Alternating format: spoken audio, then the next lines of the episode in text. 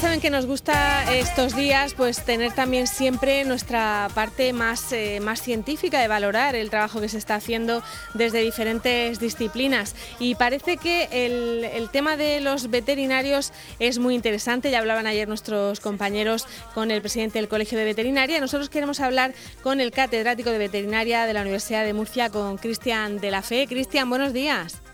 Hola, buenos días. Bueno, queremos hablar contigo sobre, sobre varios asuntos, porque siempre los medios de comunicación tendemos a veces a hacer las cosas un poco, no sé, superficiales o, quedarnos con lo más llamativo. Y, por ejemplo, eh, la semana pasada veíamos en varios medios de comunicación eso de que eh, se está pasando también el coronavirus entre animales y mencionaban a un tigre, a un, eh, no sé si, a un gato, si no recuerdo mal. ¿Esto que, hasta qué punto tiene, tiene importancia, Cristian, o en qué es importante? Pues vamos a ver, eh, es importante en el sentido de que, bueno, de que hay que estar vigilantes sobre todo a ver cómo se comporta este virus, que es un virus nuevo, evidentemente, y por lo tanto desconocemos muchas cosas. Eh, bueno, pues evidentemente hay que estar vigilante a ver cómo se comporta en otras especies, ¿eh? sobre todo las que pueden estar más en contacto, digámoslo así, con el ser humano, o en este caso, evidentemente, los perros y los gatos.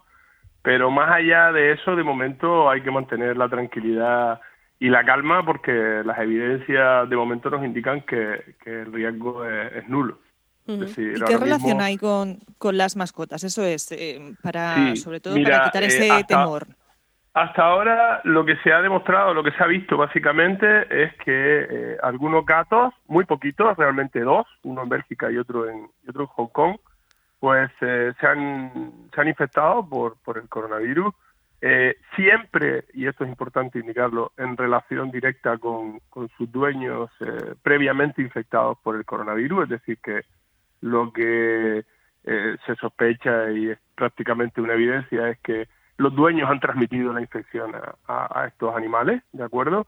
Y también se sabe que lo mismo ha sucedido con, con dos perros, aunque curiosamente estos ni siquiera han mostrado síntomas. En el caso de los gatos, eh, bueno, el gato eh, en Bélgica, infectado en Bélgica, sí que mostró cierta sintomatología, aunque no se ha podido demostrar al 100% que estuviera asociada a la infección con el nuevo coronavirus, mientras que el gato que se demostró la infección en Hong Kong eh, ni siquiera tenía síntomas, ¿no? Es decir, lo que no se ha demostrado a día de hoy, no hay ninguna evidencia, es que se pueda adquirir la infección desde las mascotas al ser humano. Lo que sí nos comentó en una ocasión nuestra veterinaria de, cabecera a la que solemos recurrir es que como con todo, eh, la correa del, perro, por ejemplo, es un objeto que tocamos, el perro también, o sea que, en ese sentido sí que hay que tener cuidado como con cualquier otro objeto, ¿no? El, lavarse luego las manos y todo eso porque sí que eh, puede mm, suponer contagio, pues eso, como objeto, no, no porque el animal eh, lo transmita o lo tenga, ¿no?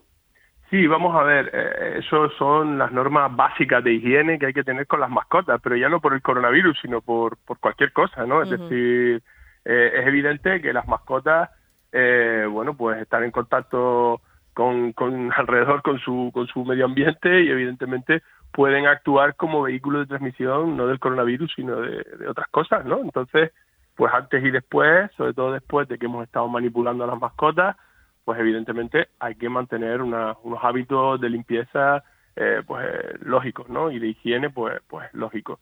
Eh, eso es totalmente independiente con el tema del coronavirus, es decir, coronavirus es otra cosa, ¿de acuerdo? Eh, en fin, ahora mismo incluso las recomendaciones que hay por parte de todas las instituciones, por parte del CDC, por parte de los colegios profesionales, por parte de la Asociación Americana de, de, Veterinarios, por la todas te indican que el riesgo principal o, digamos la, eh, el tema de la higiene debe extremarse principalmente en aquellas mm, en aquellos domicilios donde hay algún paciente sospechoso de tener el, COVID, ¿no? En ese sentido, lo que te indican es que, bueno, en la medida de lo posible que se haga cargo otra persona de la mascota y si tienes que ser tú porque no existe esa posibilidad, pues simplemente extremar las medidas de higiene y lavarse bien las manos antes y después de, de tocar eh, la mascota, ¿no? Es decir, poco más, es decir, no existe ahora mismo eh, un riesgo de transmisión desde, desde las mascotas a, a, los seres humanos porque básicamente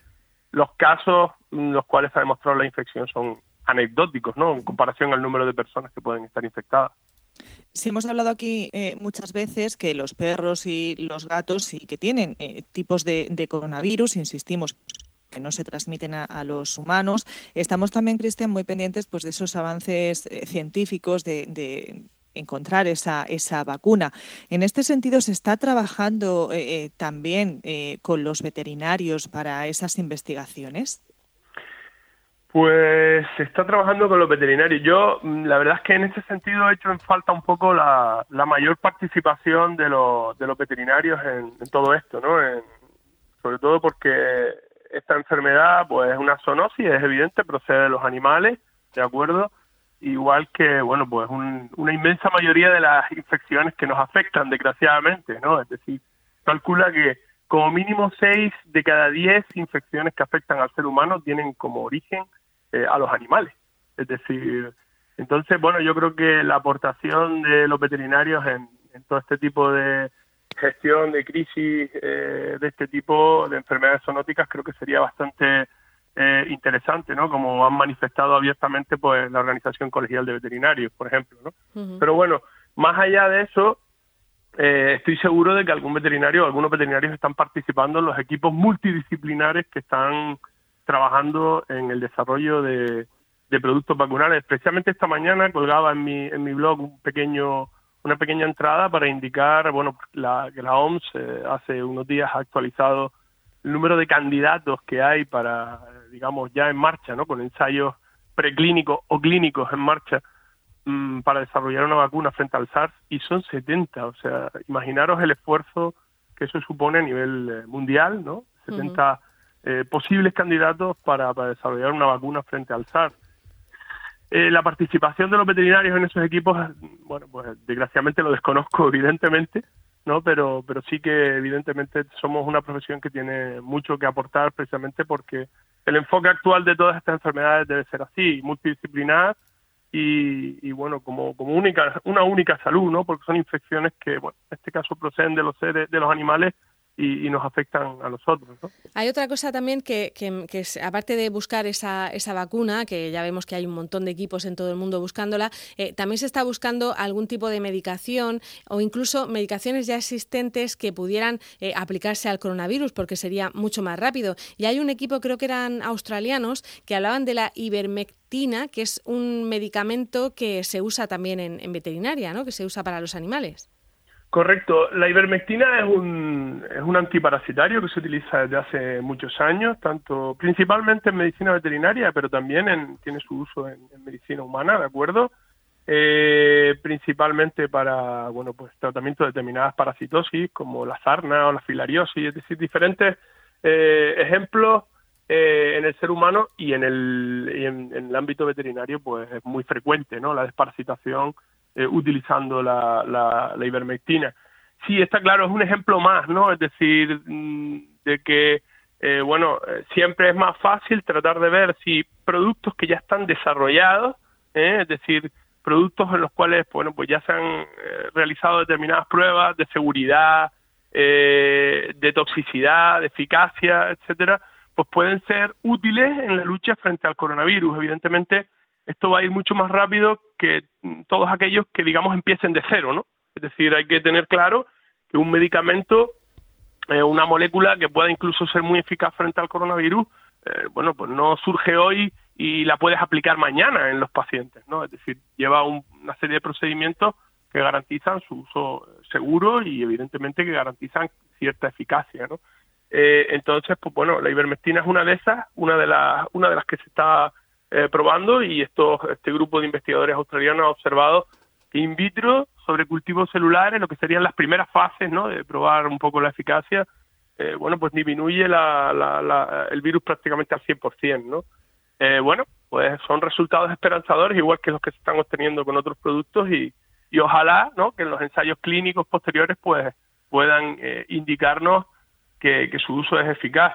Sí que es importante, ¿eh? y permitidme que lo diga, bueno, que esto no significa que podamos coger ivermectina, cualquier producto veterinario y utilizarlo directamente en la especie humana. Es algo que, por ejemplo, en Estados Unidos están recalcando mucho, no sé si porque han detectado que alguien se la, está, comprando para empezar a tomarla ya. Claro, es que hay que tener mucho cuidado la gente, por eso eh, digo que, la, información es fundamental, ¿no? Es decir, eh, porque claro, la ivermectina ahora mismo comercialmente, pues bueno, la puedes encontrar evidentemente en diferentes eh, prospectos, diferentes productos de uso veterinario, claro, no significa que tú puedas coger y pincharte ahí la dosis que pide para el perro o para la vaca o para, es decir, hay que tener muchísimo cuidado con esto ¿eh? y seguir siempre las recomendaciones de las autoridades sanitarias, ¿de acuerdo? Es algo que están avisando en, en los Estados Unidos y supongo que porque han detectado, bueno, pues eh, que alguien al ver estas noticias, este tipo de noticias, pues ha ido rápidamente a, a comprar, adquirir ivermectina y tenerla lista para, para su uso propio, ¿no? Lo cual, pues, pues no debe hacerse. No. no, hay que tener cuidado con esto. hay que, tener mucho cuidado, efectivamente. Muy pendientes de, las investigaciones, de, cómo pues eh, evoluciona y va cambiando este virus que del que sabemos tan tan poquito, eh, fijarnos en ese origen animal y, bueno pues estar pendientes de, vosotros que, sois los que estáis investigando y, acudir a esas fuentes oficiales y no comprarnos nada por, por internet, ¿no? Para, sí, e, e, efectivamente, eso es fundamental y sí que me gustaría incidir en una cuestión rápidamente y es que eh, bueno, pues esta crisis sanitaria ha surgido hace unos pocos meses y el hecho de que haya ya a día de hoy aproximadamente esos 70 productos en, fase preclínica, algunos de ellos incluso en fase clínica de, desarrollo para evaluar si son eficaces o no, es ciertamente sorprendente, ¿no? Es decir, eh, eh, la ciencia, cuando en este caso, bueno, pues adquiere la financiación necesaria para desarrollar todo este tipo de estudios que no suelen ser eh, económicos, pues la verdad que responde, ¿no? Y, y, en este sentido muchísimos equipos de investigación multidisciplinares pues se están volcando en, buscar una solución para, para este problema. Bueno, pues eh, con todas esas cabezas pensantes, seguro que en algún momento van saliendo cosas que, que funcionen y que pasen por todas las fases para, para que sean algo seguro. Cristian, creo que, vas a dar una, una especie de directo en, en Instagram eh, el viernes para, para, resolver dudas y para explicar lo que, lo que quiera, ¿no? La, la gente que, que lo escuche. Sí, en efecto, sí. Eh, todavía estamos en, eh, evaluando un poco la hora y el momento, pero sí lo vamos a dar organizado por Luminews. Se han puesto en contacto conmigo para, bueno, pues para hacer una entrevista en vivo, no sé, luego también el resto del formato para, bueno, pues aclarar cuestiones y, conceptos asociados a, esto, no solo a, a este problema con la eh, con el coronavirus a nivel humano, ¿no? Sino también, bueno, pues las posibles preguntas, dudas que haya con respecto, bueno, pues lo que tú has comentado, ¿no? A otros coronavirus que circulan en los animales y que, repito, no tienen absolutamente nada que ver con el coronavirus que nos está afectando a nosotros.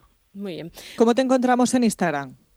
Pues estoy pendiente todavía de los datos de contacto, pero no os preocupéis porque eh, creo que hoy, mañana eh, comienzan con la publicidad Em, yo utilizo siempre el mismo nombre, eh, Health Sherlock, de acuerdo, que es el del blog, y ahí me podéis encontrar sin ningún problema. Sí, es como el Sherlock Holmes de la, de la salud, Cristian, de la, de la veterinaria. Eh, nada, nada, simplemente eh, bueno, un, pequeño granito de arena en lo que es la divulgación de, todo esto de la sanidad que, o de la salud, eh, que afecta por igual a, humanos y personas. Esa, esa, es la idea de, a humanos y animales, perdón, esa es la idea del blog. Muy bien. Pues Cristian, muchísimas gracias y volveremos a, recurrir a ti cuando tengamos algún Nada, a vuestra, este a vuestra entera disposición. Venga, muchas gracias. Gracias, Cristian. Hasta luego. Gracias.